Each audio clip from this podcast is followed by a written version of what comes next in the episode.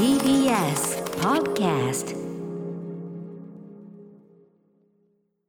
はい火曜日になりました。宇垣さんよろしくお願いします。よよろしくお願いします。なんか先週いっぱいまあいろいろなんやかんやで僕スタジオにずっといたんで、はい。久しぶりな感じがするんですよこのリモート私本日ねあのうん。ライムスター、えー所属事務所スタープレイヤーズから、えーリモート出演しておりますがそうなんですよ。って書いてますもんえ？ね。あ匂いね。はいこれあのそれであの島尾さんのね個展のねあれをズームの画面の後ろに久しぶりという感じで。宇垣さんお元気でしょうか、あ、ね。うん元気です。う。ん、そんな宇垣さんに関してはい。こんなメールが来てるんで、先にここからご紹介してよろしいですか？えーリルせんべいさん、えー宇垣さん主演出演のドラマ「彼女は綺麗だった」ついに今夜9時から放送ですねと。あ。ありがとうございます。えー9時までアトロクで宇垣さんの声を聞き終わった瞬間テレビで宇垣さんの演技を見られると思うと今からドキドキですということで本日からなんですね。そうなんです。が、あうん。の彼女は綺麗だったというドラマでですね、えー今日の火曜日夜9時から、えー初回はえっと10時9分までちょっと長くなってるのでぜひあのフジテレビ系で放送されております。はい。私なんかはいいんですよ。ん？あの私なんかよりもですねあのまあまあまあ。主演のやっぱね小芝風花ちゃんのね、うんうん。表情がくるくるって変わるところが本当に可愛くて、はいはいはい。近くで見ていて、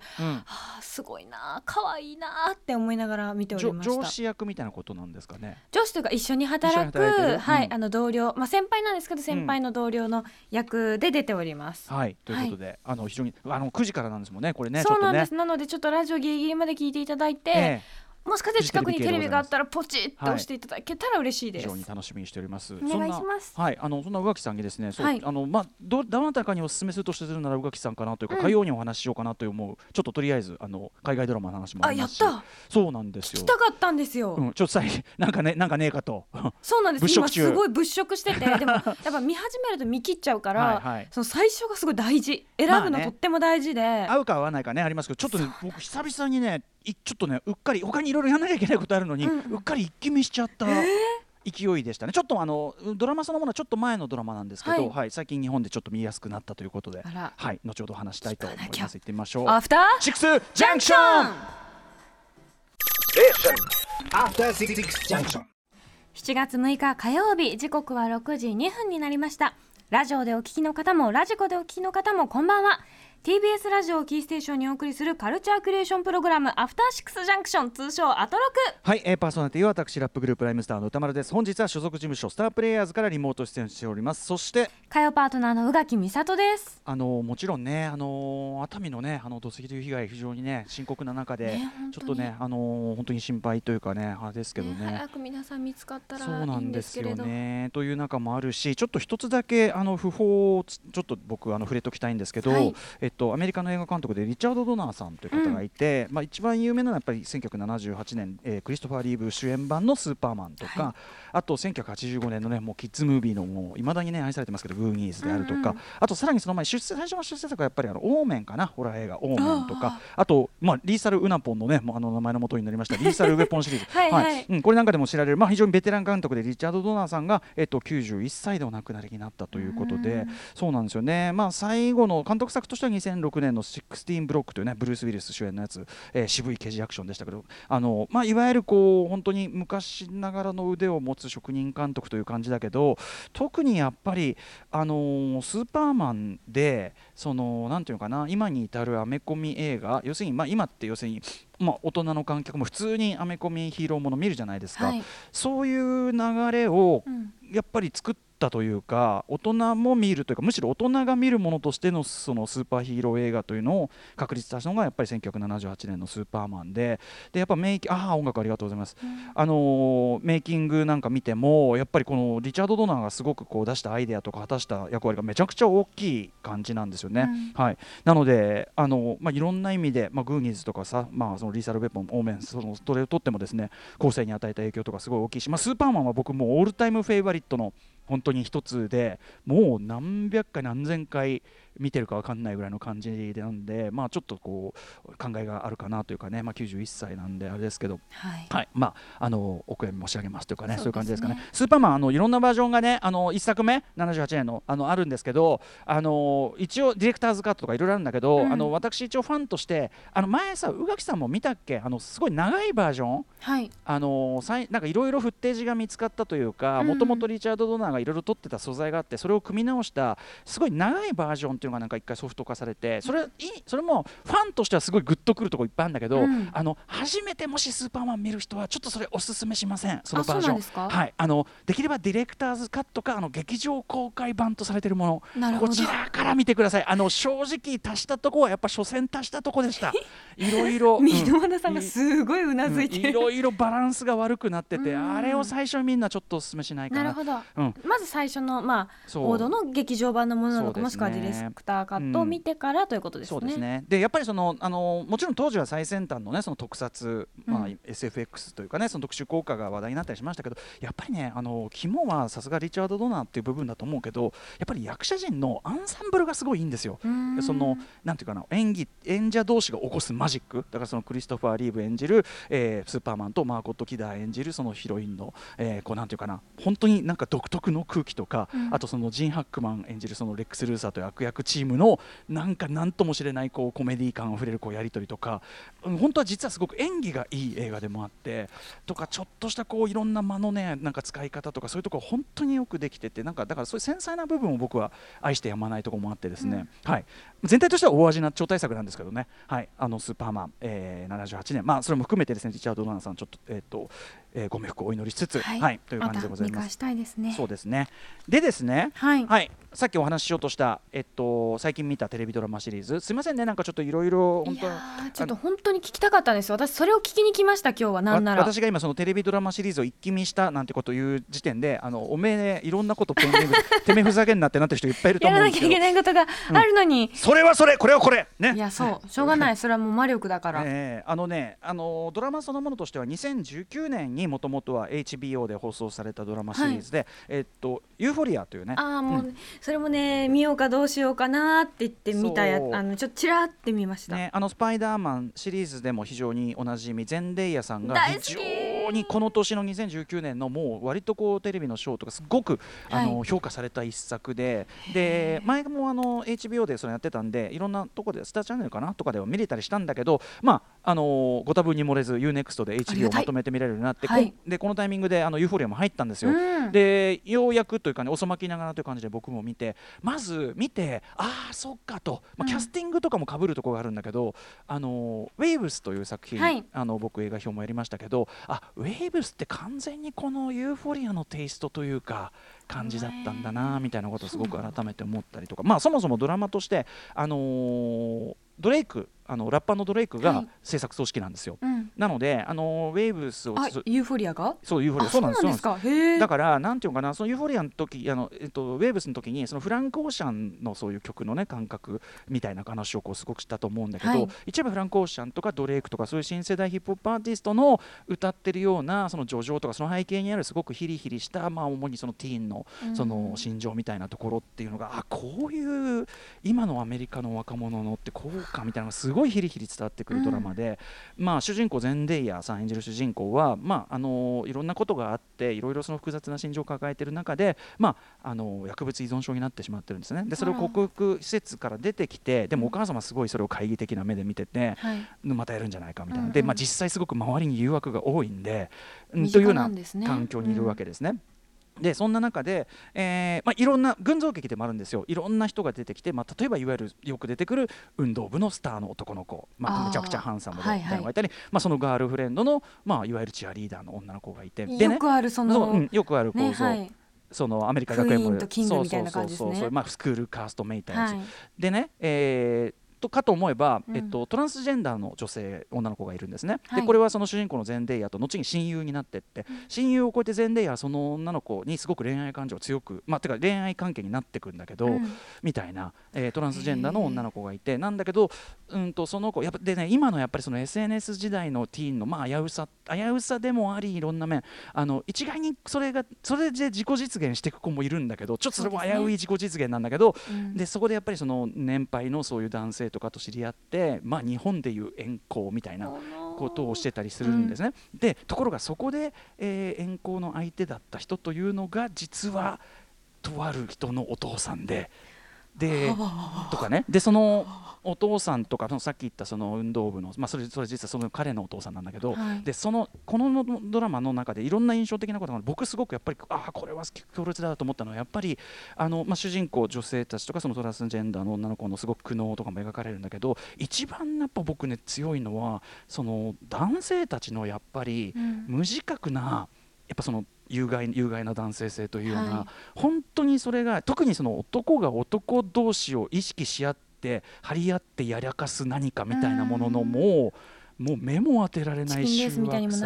そうですね。とかすごくそういうこうなんていうのマッチョな意識を植え付けられてしかもそのね例えば別の人なんですけど運動選手として頑張ってんだけど、そういうなんかこうす大学の方とかね行こうとしたらその周りはもうすげえうまいやつばっかで、うん。俺どうしたらいいんだもうこればっかりこれ俺これしかできないのに、うんうん。あの全然それに自信持てないんだどうしようってお父さんがお前ねそういう弱音をね表に出すんじゃないと。苦しくても弱くてもよ。絶対に表に出すんじゃない。そういうこと言ってっから負けんだみたいなことを。でこうと抱え込むようになる。そしたらその子がそういうような子なのに例えばそういうこうホモホモソーシャルというかそういうね、うんうん。その空間の中であのまあいかにもアメリカのそういうところでありそうな覆面かぶってわーっつって裸に向いてなんか嫌がらせするみたいなそういう彼の誇りを極限まで傷つけるようなそういうこうい嫌がらせにあってしまったりするところが問題はそれもでそのしくしく泣いてるわけその子うん。がすごくかわいそうなんだけど、うん。ところがその子がその後に取り出す行動っていうのはつまりその有害な男性性がどんどんこう伝播していっていくというか、はい。まあちょっと想像にそう想像つくと思うんだけど、はい。より弱い方にじゃあいや違う俺は男だみたいなことをね。いやそのもうなんていうかまあこう醜さ救いのなさというようなところとか、あとはそのもう完全無欠のそのイケメンとされる彼のでもそのやっぱりもう超こう男男した家庭でもそこの中に実はある歪み歪みというか自分が認められない自分例えばその、ちょっとこう同性愛傾向があるんじゃないかとかそういうこと。が好きとかねそういうのはあるでしょうけど。そういうようなそう認められない、でもあるみたいなところのはいすごく歪んだ表出の仕方であるとか、でねさっき言った、えー、とトランスジェンダーの女の子彼は彼女はすごくこう純粋な子ですごくいいんですよ。あの今日は家帰ってあの窓かマギカを一気見するとかそういうセリフがあったりするんですけど。え窓かマギカが出てくるの？ギそう窓マギのなんかねなんかそういう感じのねあのちょっとコスプレ感のあるこうふちょっと服装してたり。割割とオタクというかでもね、はい。あのすごい素敵なもあのもごなんていうのご本人もファッションモデルややられてるような方なんだけど。で彼彼女とそのな彼女が SNS を通してうん。心,、心的に通じ合ってる。あ男性でもこういう人いるんだ。でこう通じ合ったりするんだけどその相手が実はとか。とかほん本当かどうかもわかんないですしね。そんなん上手にやろうと思ってまあいくらでもできるからね。でもねそのでもその相手も、そこで救われてるその男性なんだけどそこでも救われだから彼の全然善な部分が出てるのに、うん。とか。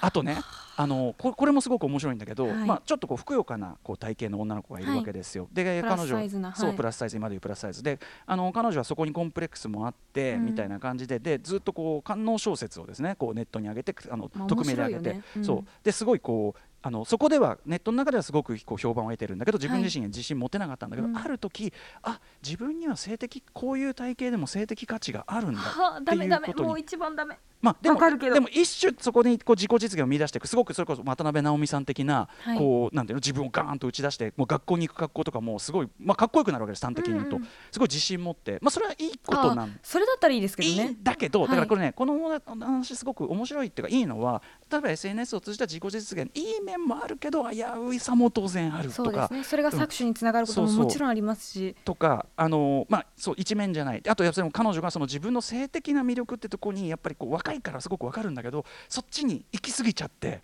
かつそれだけだと思ったらそう。よくない。それで自己そのになんていうかよ欲求を満たすのは全然い。いと思うんです、はいそれでそう誰かにキャーキャー言われる、うん。嬉しい。いいでもそれだけだと危ない。そうなんです。まさにその危ないとね、今宇垣さんがおっしゃられたその危ないポイントがまさになったりとかですね。ああのね本当にだからでもあの非常に今の今のアメリカのティーンエイジャーのね例えばドラッグであるとか SNS とか、そのまあ僕例えば僕の世代の青春とは全く違うけど、うん。でもそのこの世代のすごくこう繊細なそして本当に世界というのに対してつ強がりたいけどでも本当にこう傷つきやすい心っていうか、ね。そう何もないからさ、というでもそれに対して周りの大人とかも含めてなんかねすごく一個一個の登場人物の良さとか醜さとか全部ああ分かるっていうかこう人間としてこう分かる作りになっててあとねもう一つ演出がもうキレッキレなのよ。その例えばそのゼンデイヤとそのトランスジェンダーのその友人がですねすごくこう心がガーって通じ合ったっていうか、まあ、ちょっと恋愛に近い感じになったっていう時にこうやおらカメラがものすごい動き方をし始めて。うんとかねあの最終回もすごいびっくりするような演出があったりとかそのねあの演出のぶっ飛び方とかも本当にすごいしでそして前編にかかる、まあ、ヒップホップとか音楽とかもちろんドレイク、あのあのなんであの前話のあのタイトルが基本的にヒップホップのあの有名な曲のタイトルになってたりとかね「シュックワンパート2」とかそういうのがついてたりするんですけどなのでそういうのとかもすごく面白いしでという感じでで、はい。今ファースワンシーズンが、えっと全は8話なんですかね。で、はい。通信図面が作られますみたいなアナウンスがされてるのかな、うん。そんぐらいの感じですかね。だから今今のところ8話しかないんであこれじゃあ見れ始めるなら見れ今そう見れてしまう問題というね。しかもゼンデイヤ今。う、ん。ねもうゼンデイヤ私大好きなんですええよ、ええ。かもうめちゃくちゃかっこいいしうんうん。可愛いし、ね。はい、あのゼンデイヤのいろんな面もちろんその素敵だし可愛いしでもちょっとまだ少年っぽく見える年頃でもあって、そうあのぜひゼンデイヤファンならもちろん必見だしへあので多分その宇垣さんならこのやっぱここに描かれているいろんな問題意識というかそこの部分すごくこうビビッドに反応される部分もあるのかなと思ってちょっと火曜にお勧めしたかったんです、ね、かった。いや私本当に今日聞こうと思って来たんですよ、うんうんうん。あの本当に次何見たらいいですかって。あのあれもいいよ。もちろんあのトゥモローウォーの雑なタイムスリップもいいよ。いやそれもねちょっと悩ん世にも悩んだんですよ。世にも雑なタイムスリップ。えあれだって映画？あれ映画映画映画映画。あれはね2時間何分とか。もともと劇場で公開する予定だったやつですからね、あの雑さもいいけどね。だからそのき 気分次第でもうあの心が本当に文字通り心がえぐられ続けるような体験をするとしたらやっぱユーフォリアだしあのあまりのバカさに爆笑みたいな 感じであれば、トゥモローえートゥモローウォーかなっていうね感じですかね。今まで一応そのクイーンズ・ギャンビットとあとルパンっていううんネットフリックスのやつ見て、今シーズン2始まってるもんね。あそうツ2も全部見,、うんうん。見終わって割と爽快だったんですけど、はいはい。でじゃあ次何見ようって思っていろんなドラマのとこまで行っていやー他のこれもあるしなーとか、うんうん。うんそうウォッチメンあるな、はい。あ地下鉄道あるな、まあ、もちろんユーフォリアもあるし、ね。バリーのなんか評価いいなとか。バリー面白いよバリー面白いよ。えバリー面白いですか？面白い。どうしたらいいの？体1個しかないからさ。バリーはねちょっとずつ見るだけでも全然十分だから。あ一気に見なくても大丈夫、うんうん。なんかその続きものでもあるけどそうそう。なつまみ食い全然 OK な感じだと思いますけどねいやーでも困っちゃうね。困っちゃうけど、うん。なんかやっぱゼンデイヤファンだとおっしゃるならもうユーフォリアは、まあ、2019のあれでかなり前ですけどあのだしその後のいろんなそのウェーブスとかもそうだしいろんなそのキャスティングあこの人これで抜擢されたんだみたいなとかがすごく分かったりするんで、うん。あのちょっと僕も見るの遅かったぐらいだと思いますけどあのおすすめですかねこれね。見るか、えー、UNEXT ですよ我らが、そうなの、本当にね。UNEXT がいっぱいドラマがあるからもう悩んじゃって、うん音楽とかもすごいいいんで、あのーあそうなんですね。そこ、うん、そこであのもうこうチェックするところ、はいそういうのもありかなという感じがしますね。じゃあ、はい。もうユーフォリア君に決めた。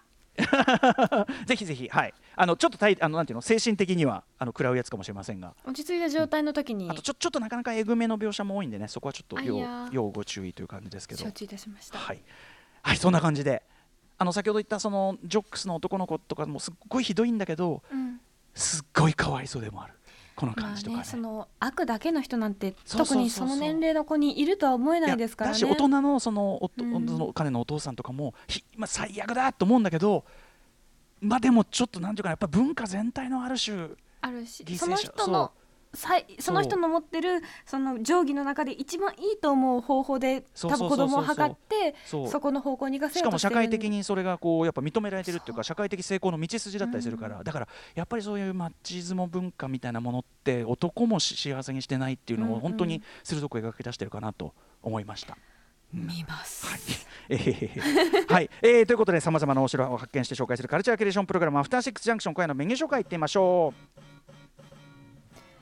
この後すぐはカルチャー界の気になる人物動きを紹介するカルチャートークのコーナー。中国から日本にやってきた日中バイリンガル声優の劉セイラさんが番組2度目の登場。前回は今年の1月19日でしたね、はい。今週金曜日あの傑作アニメ映画「ロシアオ平戦記」のソフトが発売されるということで改めてロシアオや中国アニメについていろいろお話を伺いたいと思います。そして7時からは日帰りでライブや DJ プレイをお送りする音楽コーナーライブダイレクト今夜のアーティストはこちら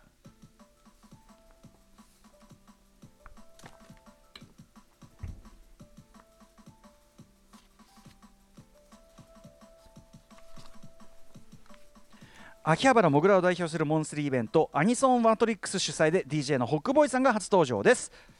7時40分頃からは新概念提唱型投稿コーナー。心に残る褒め言葉を紹介するマイスイート褒め。こんなに嬉しいことはない。そして8時台の特集コーナービヨンドザカルチャーは？あなたよりも沼な人教えてください。サンリオ沼編。沼。ねえ。響きだ沼沼っていうワードとちょっとこの感じがねあれですけど ここ数年趣味にどっぷりハマることまるまる沼にはまったなんて言い方すごく広まりましたよね。ね。はい。えーで今夜の特集でですねはためにはずっぽり沼にはまって見える、えーように見える人からいや人ほどでもそういう人ほどいやいやいや自分なんか言うじゃん。そういうあの私なんて全然詳しい人ほど。全然そんな。あの全然そんなっていう人こそがやっぱ知ってる証だったりしますよね。い。や知ってるっていう人はやっぱダメですね若輩者なのですがとかちょっとよく知らないのですがって言い出す人の質問一番怖いみたいな そうなんですよということで今夜の特集ではためにはずっぽり沼にはまって見えるような人からいやいや自分なんかよりもっとすごい人がいますよとさらに深いところに潜っている人を紹介してもらうといういわば沼のわらしべ長者企画をお送りいたします。どんどん沼の方へそう企画あのプレゼンでねこれねはいあの提出された企画がついに実現という形でございます。えー第1回目の沼はハローキティなどでおなじみのサンリオ。ねえサンリオ特集もありましたけどね、我々にも予想がつかない実験企画まずはお付き合いくださいということで1人目の沼人スマートの200以上のマイメロを持ち歩く女性これあの実はサンリオ特集でお世話になったあの方でした、からのスタートです。はい。ということでお楽しみにしてください。番組では皆様からの感想や質問などお待ちしています。アドレスは歌丸アットマーク tbs.co.jp 歌丸アットマーク tbs.co.jp まで読まれた方全員に番組ステッカーを差し上げますまた番組では各種 SNS も稼働中なのでそれぞれフォローお願いしますそれではアフターシックスジャンクション行ってみよう Station. After Six Junction.